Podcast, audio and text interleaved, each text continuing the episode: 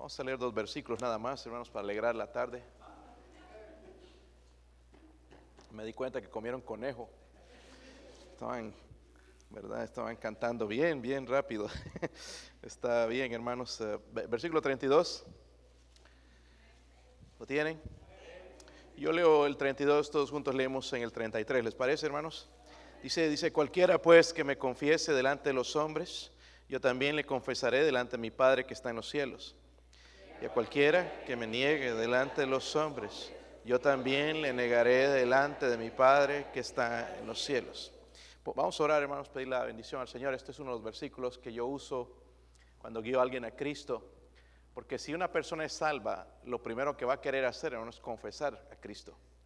Y este versículo es perfecto para mostrarles después de que han sido salvos. ¿Te daría vergüenza eh, confesar a Cristo? Y el que ha sido salvo, no, va a decir, ¿verdad? Y lo va a confesar públicamente y también lo va a confesar por medio del bautismo. vamos a orar y abrir nuestro corazón a, la palabra de Dios. Padre, oro Señor en esta, en esta noche por su ayuda, Dios mío. Deme la fuerza, el poder del Espíritu, Señor. Ayúdeme a transmitir este mensaje, esta carga, Señor, a mis hermanos, Dios mío.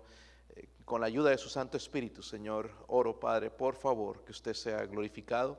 Oro, Padre, si hay alguien sin Cristo en esta noche, que hoy pueda poner su fe, su confianza en el único Salvador Jesucristo. Oro, Señor, por su presencia, su poder, en el nombre de Jesucristo. Amén. Pueden sentarse, hermanos.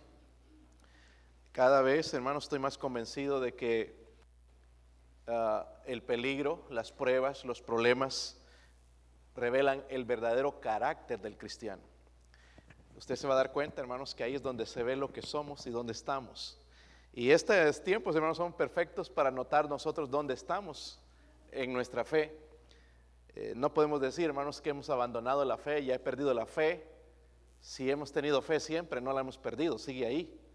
Y la fe, sabemos, hermanos, que crece por medio de la palabra de Dios. El día, el día viernes tuve la oportunidad de testificar a un musulmán y él, él estuvo bien amable, escuchaba todo lo que le dije, pero me decía, yo tengo fe. Y yo me dio la oportunidad, hermanos, de mencionar que la fe verdadera viene por medio de qué? La palabra de Dios, la Biblia.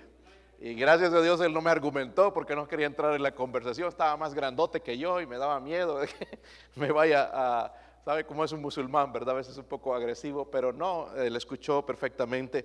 Y estoy orando, hermanos, que Dios toque su corazón y él pueda ser salvo. Ver a ese hermano en Cristo aquí un día convertido, ¿verdad? No es hermano en Cristo todavía, pero un día convertido. Pero hermanos, las pruebas, el peligro muestran nuestro carácter. Por ejemplo, ¿qué harían? ¿Alguien tiene una pistolita de juguete? Nada. Yo me olvidé de traer la de Daniel. Ah, ¿Qué harías, hermanos, si, si, por ejemplo, te encontraras en un lugar con, asaltantes, te, asaltaron, ya te dieron quizás un balazo, estás herido ahí tirado en el piso, sangrando, y se te acerca y él sabe que eres cristiano y te pregunta, ¿dónde está tu Dios ahora? ¿Dónde está tu Dios? ¿Sigues creyendo en Dios? Y ahí herido y con la pistola en, la cabeza, hermanos, muchos de nosotros quisiéramos decir, ya no creo. Pero ¿qué harías? ¿Qué harías si eso sucedería? ¿Cuál sería su respuesta? Miren, hermanos, el capítulo 10 habla Cristo en, realidad del evangelismo a través de sus apóstoles y usted va a notar, hermanos, que se usa la palabra no temáis, se usa tres veces porque es bien importante para el Señor. Por ejemplo, en el versículo 26 dice, así que no los que temáis, porque nada hay encubierto que no haya de ser manifestado, ni oculto que no se haya de saberse. Pero también más adelante en el versículo 28 dice, y no que, no temáis a los que matan el cuerpo, mas el alma no pueden matar temed más bien aquel que puede destruir el alma y el cuerpo en él. A él dice temed la Biblia, ¿verdad? Nosotros tememos más a la gente a veces que a nuestro Dios. El versículo 31 dice, así que no, más valéis vosotros que muchos pajarillos. Muchas veces el Señor usa esto, hermanos, porque Él sabe que nuestra condición humana nos da temor, nos da miedo, ¿verdad? No hay nadie aquí, absolutamente nadie, por ejemplo, yo al toparme con este hombre, sí, tengo el temor de testificar a una persona grandota, musulmán, salido de la cárcel, 25 años en la cárcel, me da temor en mi carne. Y el Señor nos, nos pide, nos, nos dice que no temáis. Amén. Nos habla de no tener temor. So, ¿cuáles? Quiero hablar un ratito, por unos minutos, hermanos, de la importancia de vivir el Evangelio. No digo de decir que creemos el Evangelio, sino de vivir el Evangelio, porque eh, hay una diferencia. Si lo vivimos, lo vamos a enseñar, lo vamos a predicar, lo vamos a querer compartirlo. Amén.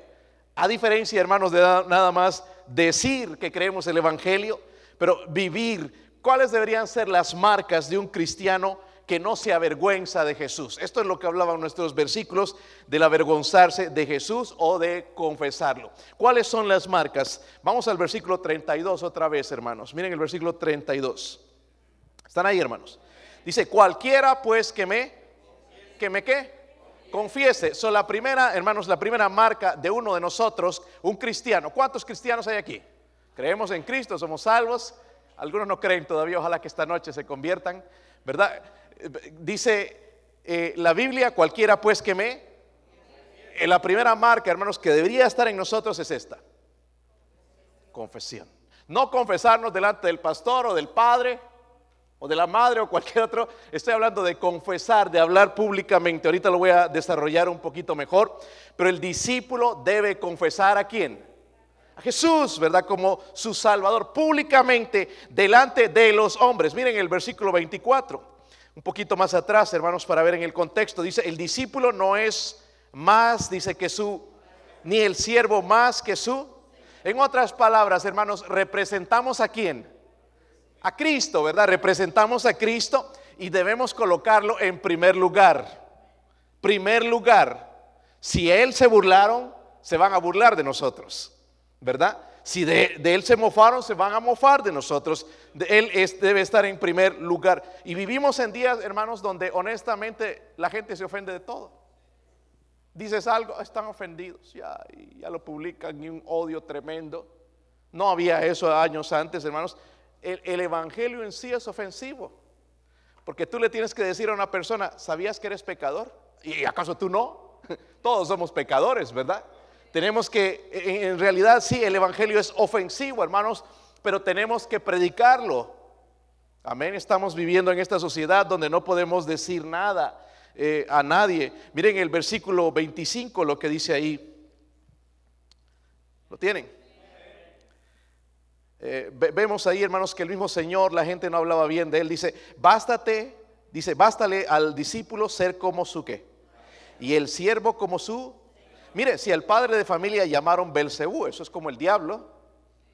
¿Sabían que al Señor le llamaron así? Que hacía las obras en el nombre de Belcebú, en nombre del diablo. Eso le dijeron al Señor. A nosotros nos van a llamar diablos también, ¿verdad?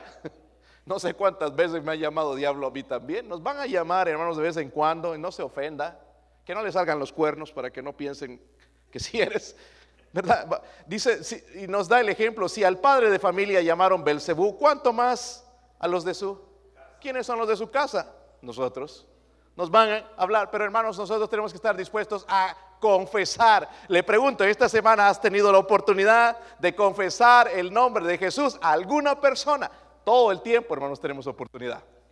Y, una marca es esa, nosotros le confesamos el versículo 32 que leíamos, cualquiera pues que me delante, dice, de los hombres. Vamos a la segunda marca, hermanos, vamos bien hasta ahorita. ¿Ok? Ya, ya algunos están alegrando porque va a terminar rápido. Versículo 32, lo tienen. Dice, cualquiera pues que me confiese que delante de los hombres. Primero necesitamos una marca de nosotros, hermanos, confesión. So, a mí no me piden que yo confiese, es, es algo, es una marca, algo que Dios puso ya. No puedo callar, decir lo que he visto, lo que he oído, lo que Dios ha hecho en mi vida. Confesamos. ¿Se han dado cuenta? Ya quieres hablar. En una plática ya escuchas de un problema de alguien, ya quieres hablarle del Señor, de la solución, de, lo que va a mejorar su vida. Queremos hablar de Cristo. Cuando escuchamos de los problemas, de que el racismo, sabemos que lo que va a solucionar, hermanos, es cambiar el corazón. Y el único que puede cambiar el corazón es Jesucristo. Están, están por, pasar un bill en, la Casa Blanca, hermanos, de 365 billones de dólares para acabar con el racismo. ¿Tú crees que eso va a funcionar? El problema no van a hacer nada con eso, hermanos, eso es nada más sacar nuestros bolsillos, más impuestos. El, el problema está en el corazón. Alguien tiene que hablar de que el problema está en el... Y los cristianos sabemos cuál es el problema y quién puede cambiar, y es Cristo. Amén. Necesitamos entonces eh, tener esa marca de confesión. Pero la segunda, hermanos, dice, cualquiera pues que me confiese delante de los... Necesitamos... Esto es un compromiso. No con el pastor, no lo haga con el pastor, hazlo con Dios. Un compromiso, ¿verdad? Todo, Jesús llamaba a todos, hermanos, públicamente. ¿ok? No existe tal cosa, hermanos, como ah, cristianos secretos. No, se contradice.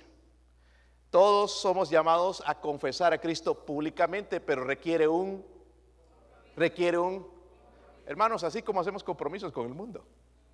¿Sí o no? Hacemos compromisos con el mundo.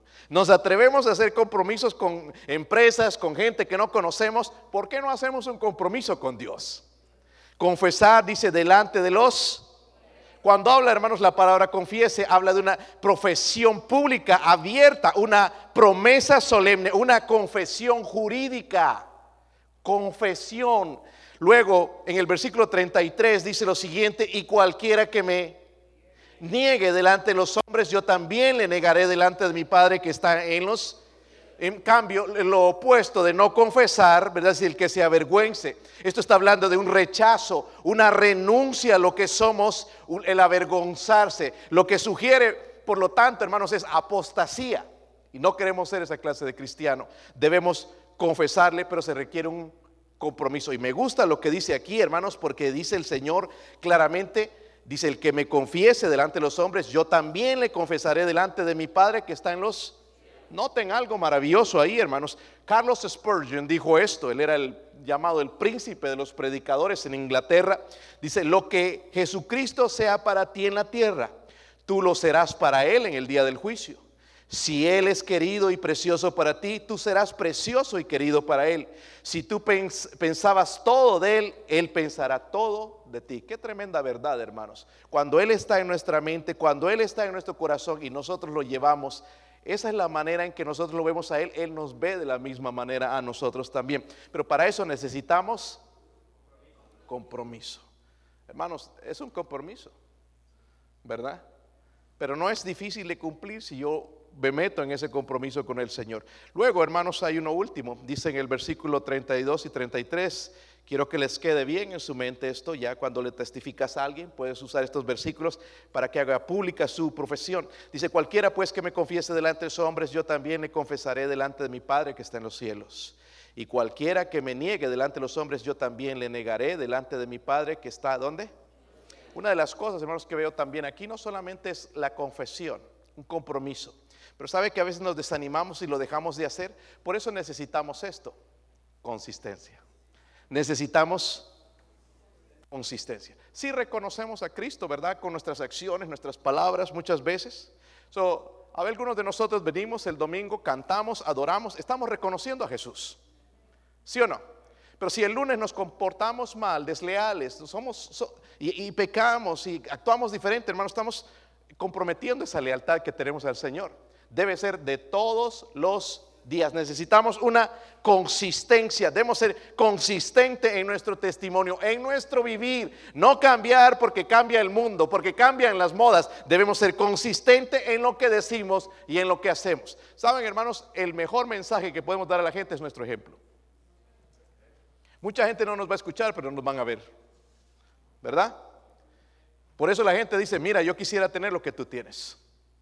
Porque si les decimos, mira, Cristo es tu tú necesitas a Cristo, que necesitas cambiar, pero después hacemos y metemos la pata y vimos como el diablo, así como que no, no va esto, ¿verdad? Entonces necesitamos, hermanos, consistencia en cómo vivimos. Eso es más poderoso muchas veces que lo que decimos. Ahora, no te estoy diciendo, hermanos, que te calles. Ojalá que todos no se avergonzaran de, hablar del Señor. ¿Qué, ¿Qué, bendición sería si todos lo haríamos todas las semanas? Alguien escucharía el Evangelio. Ahora, con esto de las redes sociales, hermano, puedes compartir el Evangelio por todo el mundo. Por todo el mundo, en segundos puedes compartirlo. ¿Verdad? ¿O no? no, a mí me gustan más los chismes, pastor. No, que no cambie eso. Me gusta escuchar las cosas. Podemos compartir el Evangelio a través de eso, pero necesitamos ser consistentes en nuestro testimonio. Y lo que impacta, hermanos, son más nuestros, nuestro testimonio que nuestras palabras. Nos, a veces decimos, hermanos, y no hacemos. Son tres marcas. Confesión, compromiso. Tenemos un compromiso. No es que nos obligan aquí. Tu iglesia te obligan a ganar almas. No, ya tengo yo un compromiso. Compromiso con Dios, es con Dios el compromiso y tengo que tener consistencia. No, ahora sí, porque me peleé con mi esposa, me estoy enojado, con, mis hijos, se portaron mal. Consistente. Hay veces, hermanos, donde estoy sin ganas de hacerlo, tener que ir y enfrentar allá varios hombres, verlos de entrada y, no hay, sin pedir la fuerza del Señor. Señor, ¿cómo les hablo de Cristo? han ido mal las cosas estos días. Pero Dios nos da eso, hermanos. No siempre vamos a entrar con ganas y con poder. Tenemos que ser consistentes. Pensamos que si no lo sentimos, no lo hacemos. Pero ahí es donde tenemos que recordar que ya tenemos el compromiso con Dios. Y si tenemos el compromiso, voy a tratar de ser consistente. Porque sí queremos que la gente se convierta, ¿verdad, hermanos? Quisieras que tus familiares todos fueran salvos, ¿verdad? Queremos ir un día al cielo, hermanos. Si no, ¿dónde está fulano? ¿Dónde está mi hermana, mi hermano? ¿Dónde está papá, mamá? ¿Dónde está aquella persona? ¿Dónde está mi vecino? Queremos ir, hermanos, y encontrarnos con ellos en aquel lugar. Pero para eso, hermanos, depende mucho de nosotros. Ah, al principio le pregunté, ¿qué si te estarían apuntando con una pistola? Estás ahí, te van a matar. ¿Todavía crees en tu Dios? ¿Todavía crees en ese Dios que tú dices que existe? ¿Sigues creyendo en Él? ¿Dónde está Él ahora que estás por morir? ¿Crees todavía en Dios? ¿Qué harías? Esta jovencita, hermanos, uh, Rachel Joy Scott. No sé si han escuchado la historia de ella. Uh, ella fue una joven de 17 años que murió en la primera matazón en una escuela por dos estudiantes de la escuela. Ella fue una de las que murió. Eh, fue la primera que mataron. Es más, ella predijo su muerte.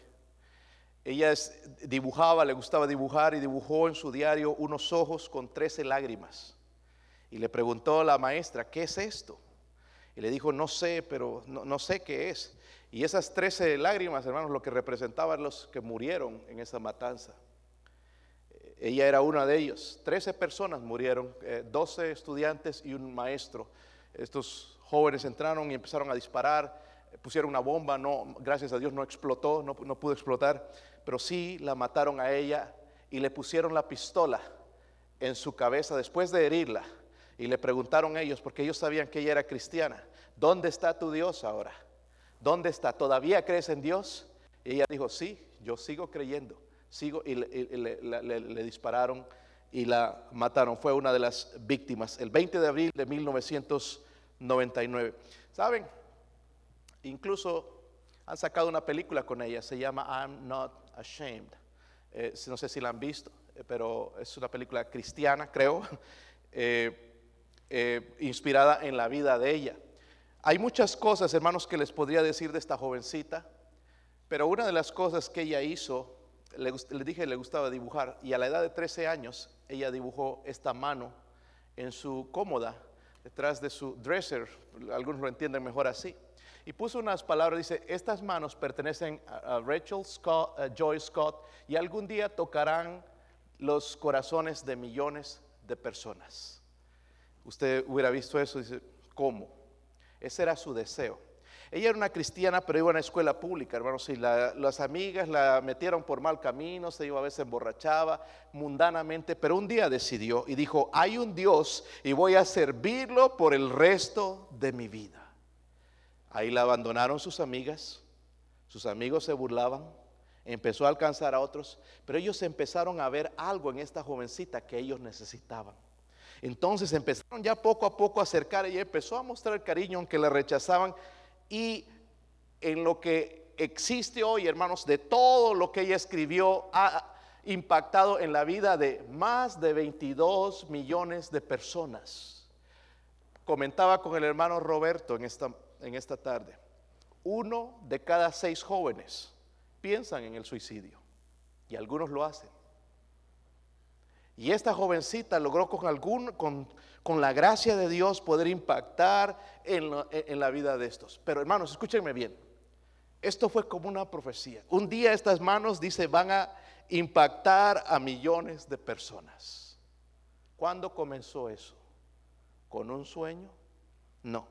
Comenzó cuando ella dijo, no voy a disculparme por pronunciar el nombre de Jesús. No me avergüenzo. Ahí comenzó. Y Dios comenzó a usarla. Y aún el día de hoy, aunque está muerta, sigue impactando vidas. Mire el poder que Dios nos da, hermanos, en el Evangelio. Si lo vivimos, el poder que tenemos de impactar vidas. Esto, hermanos, lo hizo con una jovencita de 17 años, lo puede hacer con cualquiera de nosotros. No hay nada específico en ella, hermanos, lo único que ella hizo es decir esto, no voy a disculparme, no me avergüenzo por pronunciar el nombre de Jesús.